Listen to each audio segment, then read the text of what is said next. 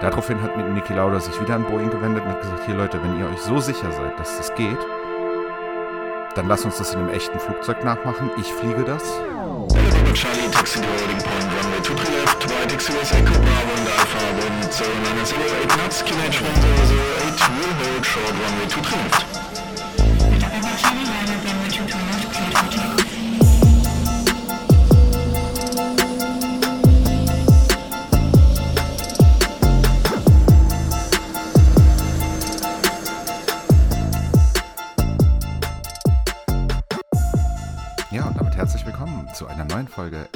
Air Crash, der Flugunfall-Podcast.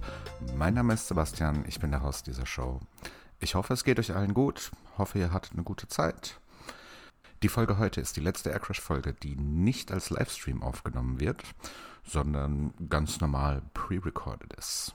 Ähm, ja, bevor wir äh, zum Thema kommen, möchte ich heute gar nicht mal so unbedingt viel über meine Woche sprechen, sondern ganz kurz ein Thema anreißen, das, glaube ich, viele von euch bewegt hat, das bei vielen Leuten äh, ja was ausgelöst hat und auf jeden Fall so ziemlich jeder mitbekommen hat.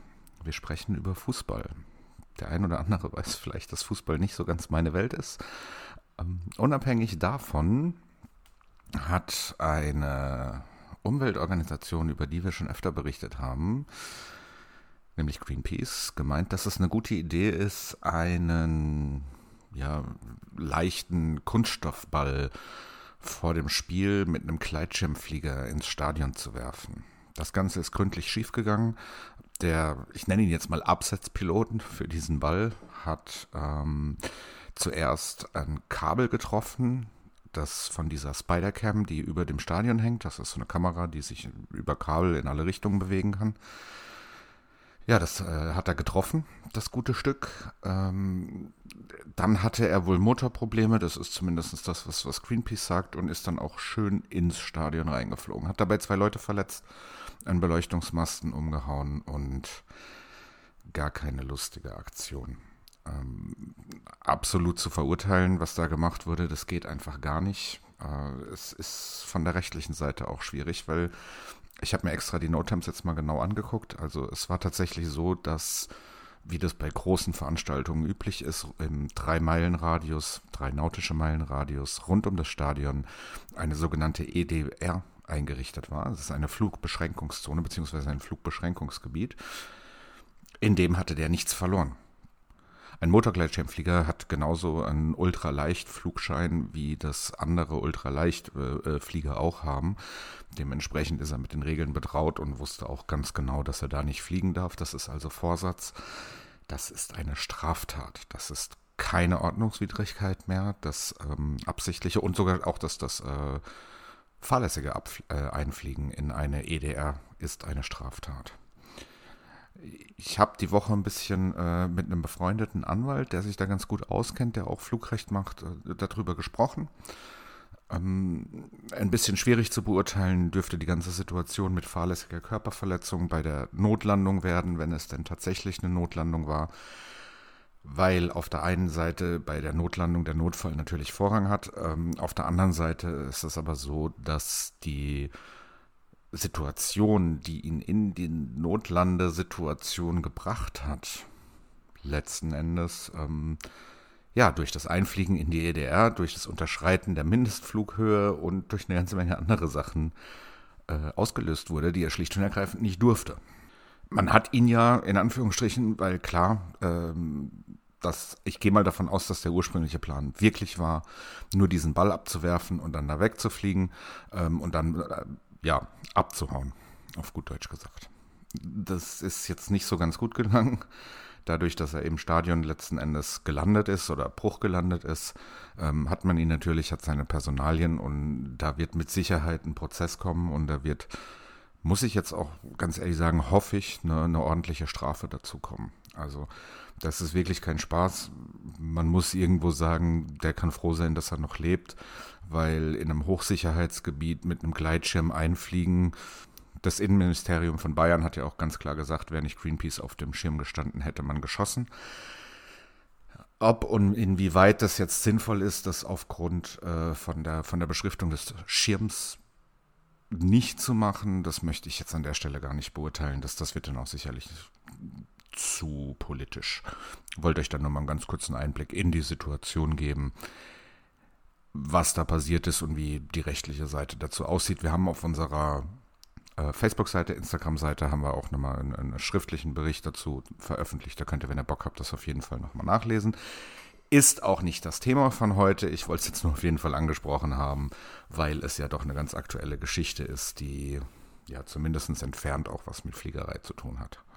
So entfernt eigentlich gar nicht, wenn ich so drüber nachdenke. Ja, dann äh, kommen wir doch damit jetzt mal zur eigentlichen Folge von heute.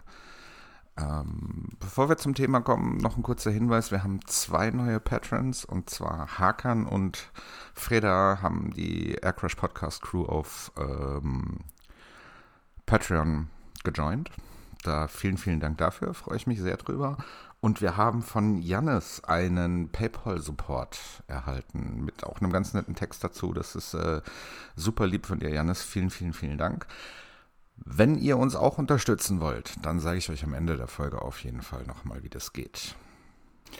Ja, dann kommen wir doch mal jetzt äh, zu unserem eigentlichen Thema von heute, und zwar Lauda Air Flug 004. Tragischer Unfall vom 26. Mai 1991. Eine Boeing 767-300ER der mittlerweile nicht mehr existierenden Lauda Air ist relativ kurz nach dem Start ähm, im Westen von Thailand nach einem technischen Problem abgestürzt. Sehr komplexes Thema, was da passiert ist, dass ich natürlich versuche, euch heute so genau es denn irgend geht, ähm, ja, nahezubringen und auch mal ein bisschen über den, äh, über die, die Ursachen, ähm, die, ich nehme es mal vorweg, nur teilweise aufgeklärt werden konnten, äh, zu sprechen, aber auch vor allem über die Konsequenzen und die in dem Fall wirklich spannende Untersuchung. Sprechen wir doch erstmal über ganz kurz die Airline selbst. Ist durch den berühmten und mittlerweile leider verstorbenen Rennfahrer Niki Lauda 1979 äh, gegründet worden, existierte bis 2013. Niki Lauda ist selbst schon 2002 ausgestiegen und ähm, ab diesem Zeitpunkt war Lauda eher eine vollständige Austrian-Tochter.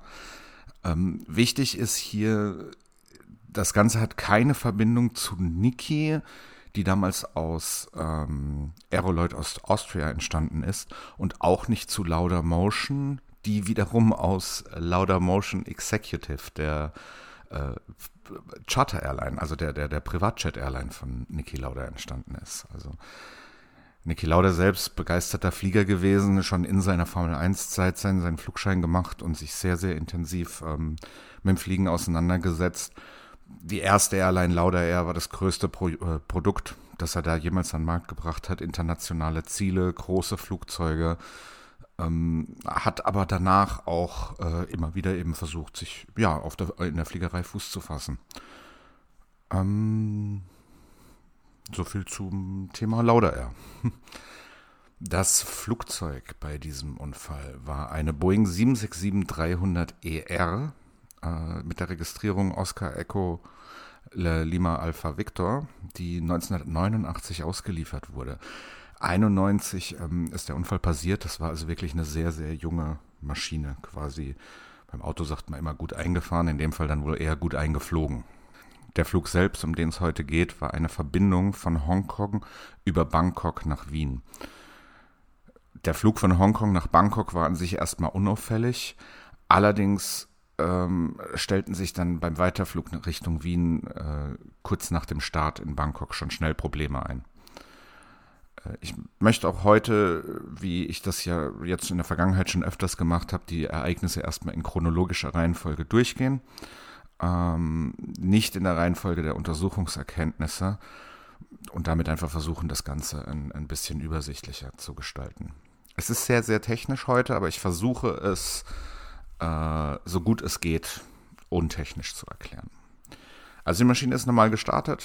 5 Minuten 45 Sekunden nach dem Start gab es dann im ICAS, das ist quasi, jetzt ganz einfach gesagt, die Triebwerkskontrollanzeige, eine Warnleuchte einer Reverser Isolation Valve Problematik.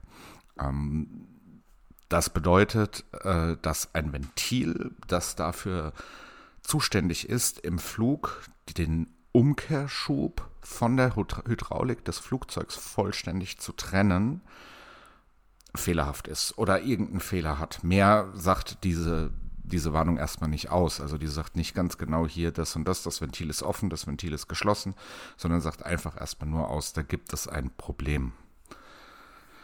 Für unsere Hörer, die sage ich mal im Fliegen nicht so 100% firm sind, erkläre erklär ich noch einmal kurz, was ein Schubumkehr ist. Das ist im Prinzip die Möglichkeit, den Schub des Triebwerkes, also das, was das Flugzeug antreibt, eben umzukehren, also die Richtung umzulenken und dadurch das Bremsen zu ähm, verbessern, also die Bremszeit zu verkürzen, sozusagen. Das ist beim Landen ganz, ganz, ganz wichtig, weil ich bei großen, schweren Flugzeugen dafür einfach die benötigte Fläche für die Landung erheblich ver verkürzen kann. Im Flug ist so eine Schubumkehr nicht so das, was ich unbedingt haben möchte. Genauer gesagt möchte ich es auf gar keinen Fall haben. Deshalb gibt es bei der Boeing 767, ist das hydraulisch gelöst, gibt es ein Ventil, das quasi, sobald die Räder keinen Bodenkontakt mehr haben, zugeht und vollständig die komplette Schubumkehrmechanik im Triebwerk, die normalerweise hydraulisch gesteuert ist, eben von dem Rest der Hydraulik des Flugzeugs trennt. Und dadurch ist es völlig ausgeschlossen, dass äh, die Schubumkehr im Flug versehentlich bedient wird. Und genau dieses Ventil war eben jetzt diese 5 Minuten 45 Sekunden nach dem Start erstmal ein Problem. Die Piloten haben das Ganze dann diskutiert und den Fehler auch im Handbuch gesucht. Äh, dort war vermerkt, dass keine äh, Reaktion erforderlich ist und die Anzeige ist dann auch äh, kurz nach der Fehlersuche wieder ausgegangen. Man hat dem Ganzen also keine weitere Beachtung geschenkt.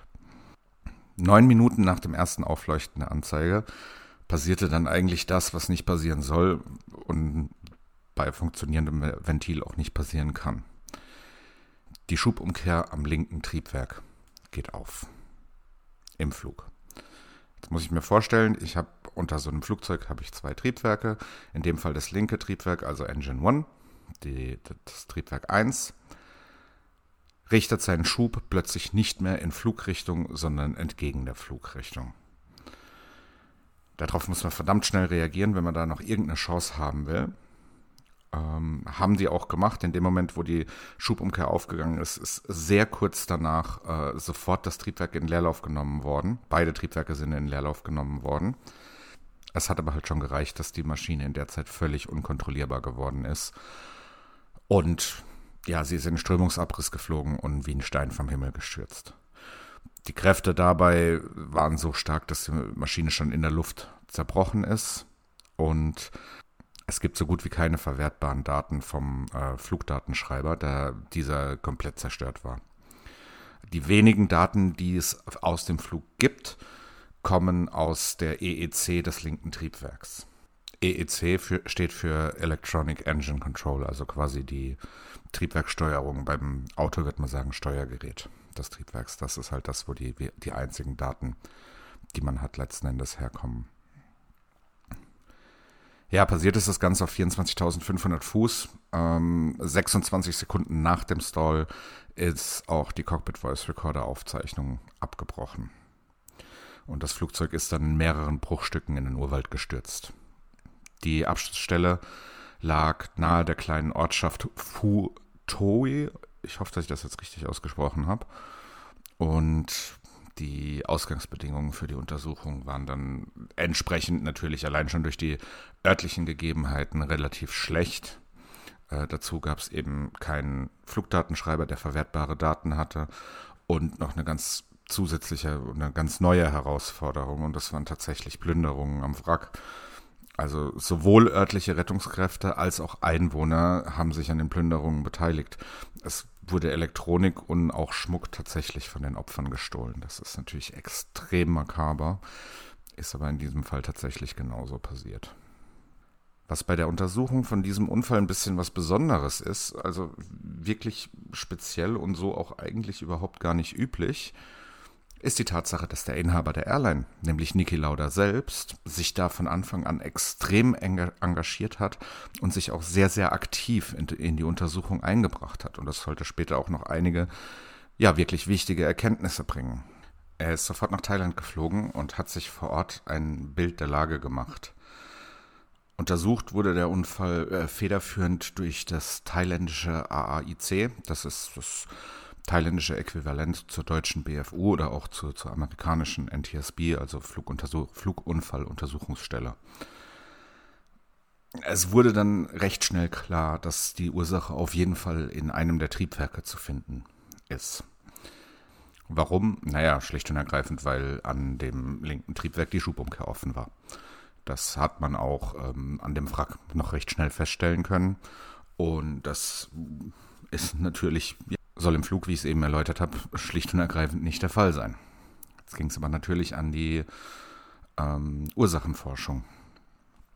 Niki Lauda selbst hat sich nach dem Bekanntwerden der ersten Ermittlungsergebnisse relativ schnell nach Gatwick begeben und dort selbst äh, verschiedene Simulatorflüge durchgeführt und damit relativ schnell bewiesen, dass eine Aktivierung der Schubumkehr im Flug überlebbar ist, wenn man von den angenommenen Verfahren ausgeht. Und das wird gleich ganz, ganz wichtig er ist sehr deutlich geworden und hat gesagt, das kann nicht der alleinige Grund gewesen sein, während die Untersuchungsbehörde wiederum gesagt hatte, dass die Ergebnisse, die er im Simulator erzielt hat, falsch waren und der Auftriebsverlust nicht kontrollierbar sei, wenn die Crew davon überrascht würde.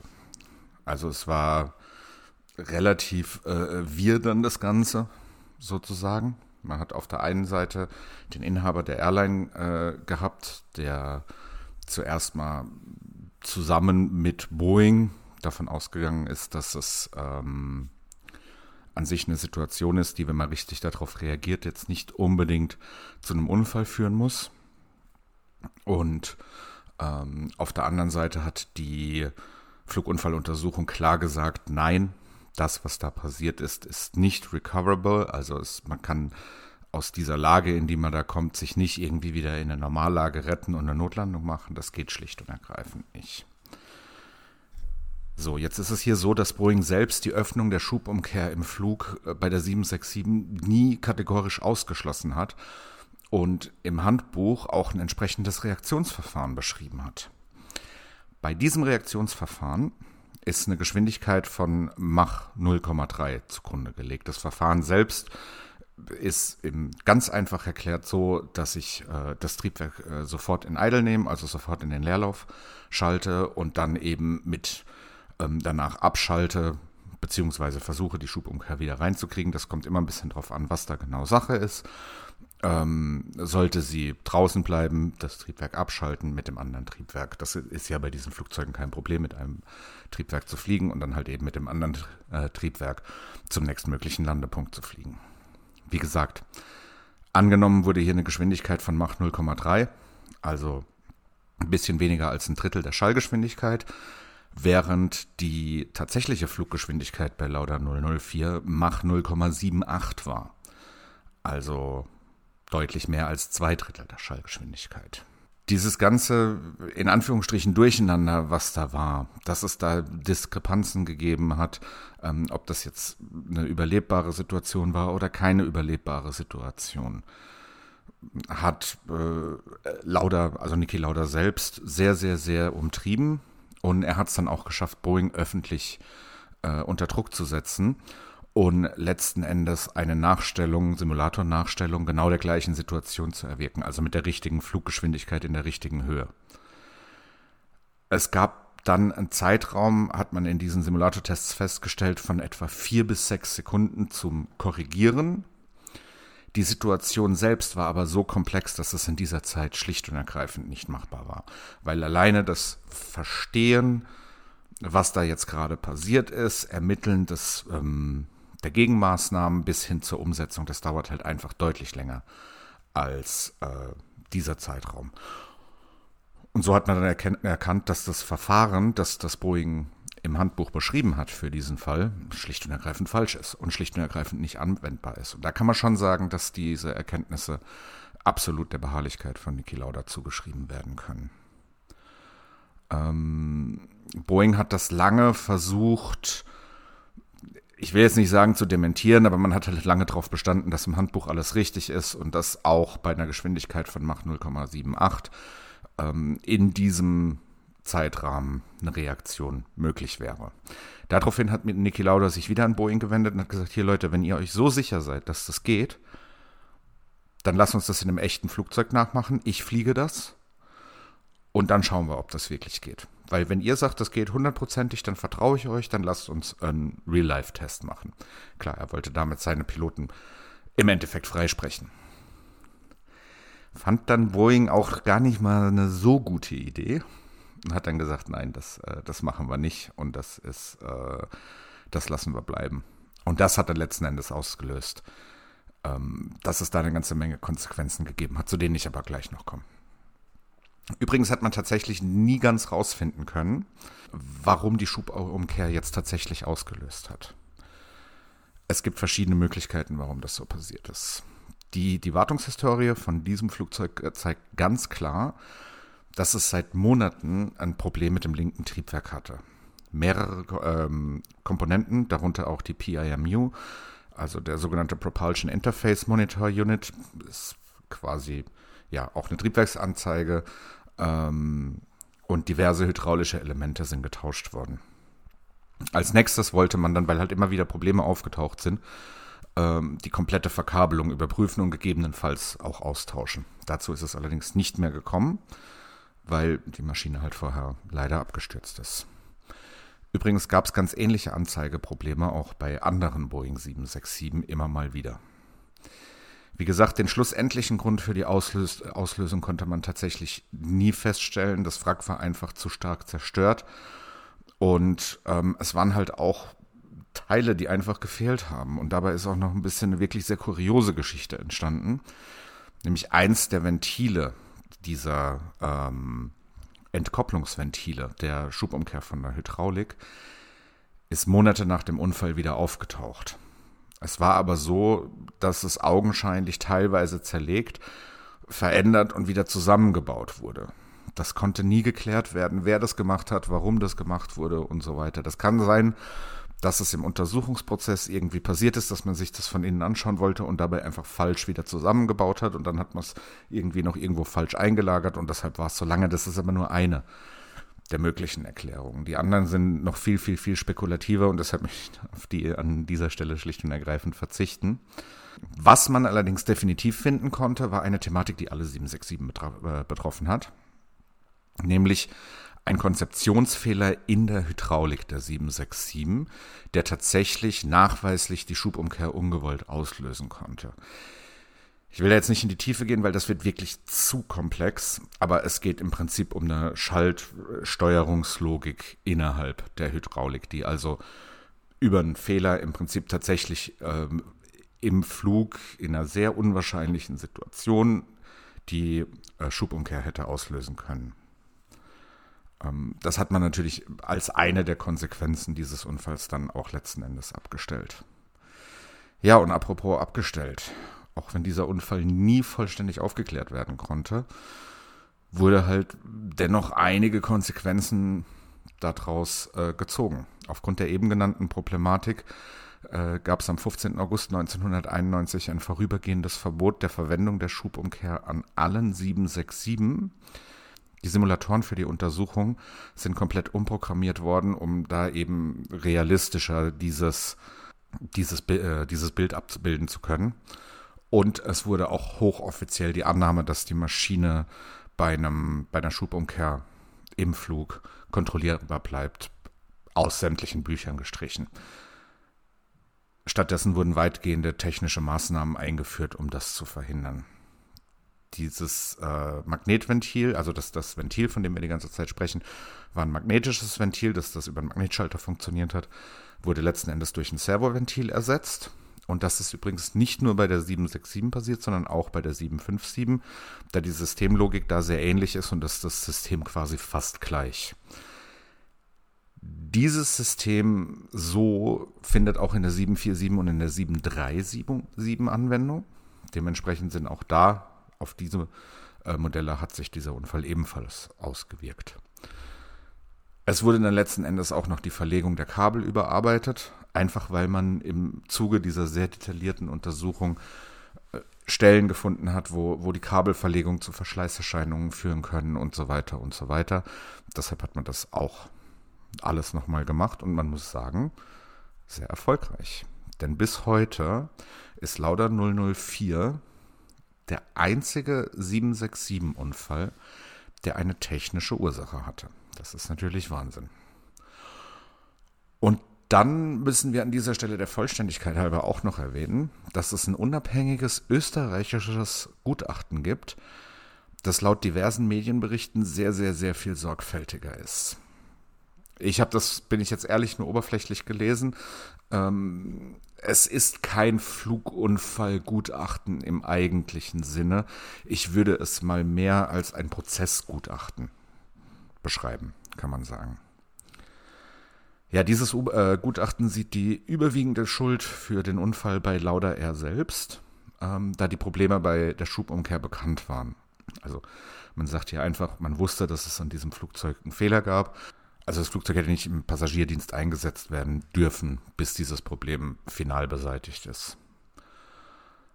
Man unterstellt der Airline hier, dass man diese Thematik ignoriert hat, da die Maschine nur eine von zwei Langstreckenmaschinen der Airline war und dementsprechend, wenn dieses Flugzeug ausfällt, die komplette Kapazität weggebrochen wäre. Ist ein bisschen ein wirtschaftliches Thema, ist auch ja, man kann das schon so argumentieren, aber es ist halt auch irgendwie eine Art und Weise der Schuldzuweisung, wenn ich irgendwo ein, ein, Fehlverhalten mit Gewalt suche, dann finde ich es natürlich auch, weil die Flüge mit dieser 767 waren, das ist ganz wichtig, zu jedem Zeitpunkt legal. Also die Maschine war immer grundsätzlich flugbereit und ist auch nicht flugbereit geschrieben worden, obwohl es eigentlich nicht war, sondern die, die Flüge damit waren schlicht und ergreifend legal. Die Problematik war bekannt. An dem System ist dauerhaft gearbeitet worden. Das System ist immer wieder hergestellt worden. Ähm, ja, es ist natürlich im Endeffekt, es ist ein bisschen schwierig, das Ganze. Und es wäre halt sicherlich auch wahnsinnig interessant rauszufinden, wie das jetzt letzten Endes ähm, ausgegangen ist, wie das letzten Endes passiert ist. Aber das werden wir tatsächlich nie erfahren. Schlicht und ergreifend. Ähm, ich persönlich möchte mir eigentlich da keine Meinung dazu bilden, wer jetzt hier recht hat. Ich glaube, dass die Ursachen schon auf jeden Fall auf der technischen Seite zu suchen sind, ob, der, ob die tatsächliche, nicht die tatsächliche Unfallursache, sondern ob die tatsächlichen Gründe, die zu der Unfallursache geführt haben, jetzt auf der technischen Seite oder auf der prozessualen Seite bei Lauda Air zu suchen sind, sehr, sehr, sehr schwierig zu beantworten. Und ich glaube, dass man das auch mittlerweile ad acta legen kann, weil, wie gesagt, die, die Verbesserungen, die für die 767 damit gekommen sind, die sprechen eine sehr, sehr, sehr eindeutige äh, Sprache. Und das äh, ist tatsächlich alles, was es zu dem Thema Lauda R004 jetzt erstmal zu sagen gibt. Was wir heute auf jeden Fall machen, ist ein bisschen Feedback und Ich hole äh, ein bisschen älteres Feedback auf an dieser Stelle. Denn wir haben da ja ein bisschen Rückstand. Und die Lauda Air-Folge, die hatte ich ja noch mit Sarah äh, schon mal aufgenommen und äh, danach die komplette Datei zerstört. Und da war natürlich auch äh, ja, Feedback mit drin. Ähm, dementsprechend würde ich jetzt ganz gerne auch auf dieses Feedback aus dieser Folge tatsächlich nochmal eingehen. Ähm, da hat uns die Christina eine nette E-Mail geschrieben. Äh, vielen Dank für den tollen Podcast. Ich habe eine Frage zu der Greenpeace-Aktion in Paris am Wochenende. Wie sind die da reingekommen? Warum hat niemand was unternommen? Werdet ihr den Fall mal behandeln? Das interessiert mich sehr. Es kann doch nicht sein, dass ich nicht mal eine Flasche mitnehmen kann und da wird literweise Farbe in einen Flughafen geschmuggelt. Das ist natürlich ganz interessant, dass wir da ein bisschen später äh, drüber sprechen und dass wir auch ähm, einen Tag nach dieser Situation in München ja drüber sprechen. Das ist nämlich tatsächlich äh, ja jetzt das zweite Mal innerhalb kurzer Zeit, dass die dass Greenpeace tatsächlich Flugsicherheitsbereiche äh, massiv bricht, letzten Endes. Die Aktion in Paris, die ist schon ein paar Wochen her, wer das nicht mehr weiß. Da sind also mehrere Greenpeace-Aktivisten auf, dem auf dem Flughafen Charles de Gaulle eingedrungen und haben dort ein Air France-Flugzeug mit grüner Farbe beschmiert, um auf Greenwashing aufmerksam zu machen.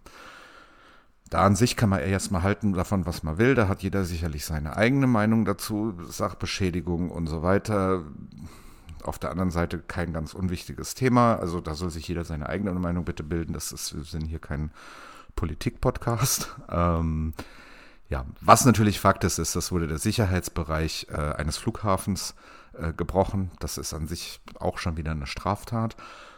Und ähm, der Flughafen Charles de Gaulle muss sich da sicherlich einige unangenehme Fragen stellen lassen, wie die überhaupt da reinkommen konnten. Ähm, ich habe tatsächlich auch bis jetzt, das sind jetzt doch schon einige Wochen vergangen, noch nichts darüber gehört, wie, wie sich der Flughafen da rechtfertigt. Ich hatte selbst eine Presseanfrage an den Flughafen äh, gestellt, sehr, sehr kurz nachdem das passiert ist, habe bis heute keine Antwort gehalten. Ich würde mal vermuten, ich kriege auch keine mehr. Trotzdem bleiben wir da noch ein bisschen dran. Ich, ich gucke da immer mal wieder rein. Ähm, und zu der Frage, ob wir da eine Folge drüber machen, ist jetzt natürlich noch ein bisschen aktueller, halt auch mit dieser Situation, die jetzt in München passiert ist mit dem Gleitschirmflieger. Bin ich noch ein bisschen am Überlegen, ähm, würde ich aber vielleicht ganz gerne hinten rausschieben, bis sich auch abzeichnet, äh, wie das da mit dem Gerichtsprozess letzten Endes weitergehen wird. Und da wird jetzt noch eine, eine ganze Menge ähm, ja, Zeit ins Land gehen, letzten Endes. Aber Christina, vielen, vielen lieben Dank für deine Frage. Finde ich klasse und äh, eine gute Zeit wünsche ich dir, auch wenn das jetzt doch ein bisschen was später war als erwartet. Dann hat der Michael uns eine Facebook-Nachricht geschrieben, auch äh, schon zur gleichen Zeit etwa. Ich bin neu bei eurem Podcast, ja jetzt nicht mehr, und schon jetzt ein Fan. Als erstes habe ich eure Episode zu dem gestohlenen Flugzeug gehört und dabei kam mir in den Sinn, ob es nicht gut wäre, sowas fernzusteuern zu können. Technisch ist das doch möglich. Warum macht man das nicht? Ähm, hätte ja noch andere Vorteile, zum Beispiel bei Entführungen oder ohnmächtiger Crew oder so. Ja, Michael. Hätte es. Ähm, macht man aber nicht. Und macht auch Sinn, dass man das nicht macht. Sämtliche Systeme in einem Flugzeug, die mit der Flugsteuerung äh, zu tun haben, sind so gestaltet, dass sie nicht über Funk erreichbar sind. Und das ist auch gut so, weil die ganzen ähm, Vorteile, die du jetzt gerade erwähnt hast, ändern sich auch ganz schnell in Nachteile. Ja? Nämlich immer dann, wenn irgendjemand, der irgendwas Böses im Sinn hat, die Kontrolle über so ein System gewinnt. Und das ist, denke ich, auch der Grund, warum sowas noch für verdammt lange Zeit äh, nicht in Frage kommt. Denn wir haben im Moment keine Art und Weise der Verschlüsselung, wo man wirklich sagen kann, die ist so hundertprozentig sicher für eine Funkstrecke, dass sich da nicht irgendjemand reinhacken kann. Und wenn, das würde ja einer ganz neuen Art von, von Terrorismus Tür und Tor öffnen. Also das ist ähm, der Hauptgrund, warum man das nicht macht. Da bin ich auch persönlich ein großer Freund davon, dass man dass man das nicht macht. Und dann haben wir noch ein Feedback ähm, von unserer Homepage bekommen über das äh, Kontaktformular auf der aircrashpodcast.de Homepage, das ich ganz interessant finde. Und zwar schreibt uns da der Tim. Äh, moin Sebastian, moin Sarah. Ich heiße Tim, bin 37 und komme aus Leipzig. Geboren aber in Wilhelmshaven, wie man vielleicht in meiner Begrüßung ableiten kann. Ja, kann man. Ich bin zufällig auf euren Podcast gestoßen und verschlinge seither jede eurer Folgen.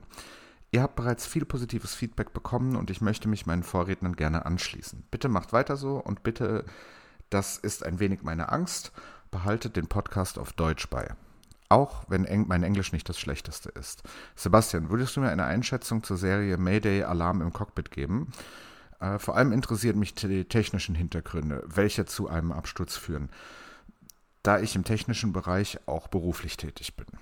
Ja, Tim, vielen, vielen Dank für dein Feedback. Ähm, zunächst mal, ich gehe doch schwer davon aus, dass du uns weiter hörst. Dementsprechend weißt du natürlich, dass sich das Thema äh, englische Version von Aircrash Podcast erledigt hat aufgrund der Veränderungen. Und daher kann ich dir deine Angst voll und ganz nehmen. Diese Sendung wird auf jeden Fall deutsch bleiben. Eine Einschätzung zu Mayday. Huiuiuiuiui. Also ich habe hier schon öfters ähm, keinen Hehl draus gemacht dass ich kein sonderlich großer Freund dieser Serie bin. Ähm, möchte aber auch sagen, dass ich immer mal wieder selbst in die Folgen reinschaue. Ähm, in erster Linie mache ich das aus Langeweile und dass ich meine Meinung dazu, seit ich mich wieder so intensiv mit dem Thema befasse, ein kleines bisschen, ich betone ein kleines bisschen, geändert hat. Ähm, also grunds grundsätzlich mal ist es halt Kommerz. Auch wir sind Kommerz im Endeffekt, das ist ja alles überhaupt nicht schlimm und es ist ja alles okay. Ähm, es ist aber eine sehr, wie soll ich sagen, unsachliche, dramatische Aufarbeitung von tragischen Ereignissen. Es ist an vielen Stellen meiner Meinung nach sehr, sehr pietätlos. Ähm, es ist aber halt so gestaltet, dass es wirklich ein sehr breites Publikum ansprechen soll. Das an sich ist ja erstmal überhaupt gar nicht verwerflich. Ähm, das ist halt nun mal Fakt und lässt sich auch nicht ändern. Ähm, von daher ist das erstmal okay. Die, die technischen Erklärungen, die in dieser äh, Serie angebracht werden, sind in der Regel erstmal korrekt. Das, also da wird nichts dazu zugedichtet oder so, da wird nichts spektakulärer gemacht, als es eigentlich war. Im Bild schon, aber in der, in der tatsächlichen, in der sachlichen Erklärung, die dann folgt, auf jeden Fall nicht. Ähm, was auf jeden Fall Fakt ist, ist, dass die, das, was gezeigt wird und das, was gesprochen wird, nicht immer so wirklich ganz zusammenpasst. Also ich glaube, dass man, wenn man nicht hinguckt und mehr zuhört, wahrscheinlich sogar mehr davon hätte. Also mir fällt jetzt ein Beispiel ganz spontan ein. Ich weiß gar nicht mehr, welche Folge das war. Da ging es auf jeden Fall darum, dass der Chip vom ähm, Cockpit Voice Recorder beschädigt war. Und ähm, es wird die ganze Zeit, äh, beziehungsweise nein, es war anders. Ähm, der Chip wurde nicht gefunden vom Cockpit Voice Recorder.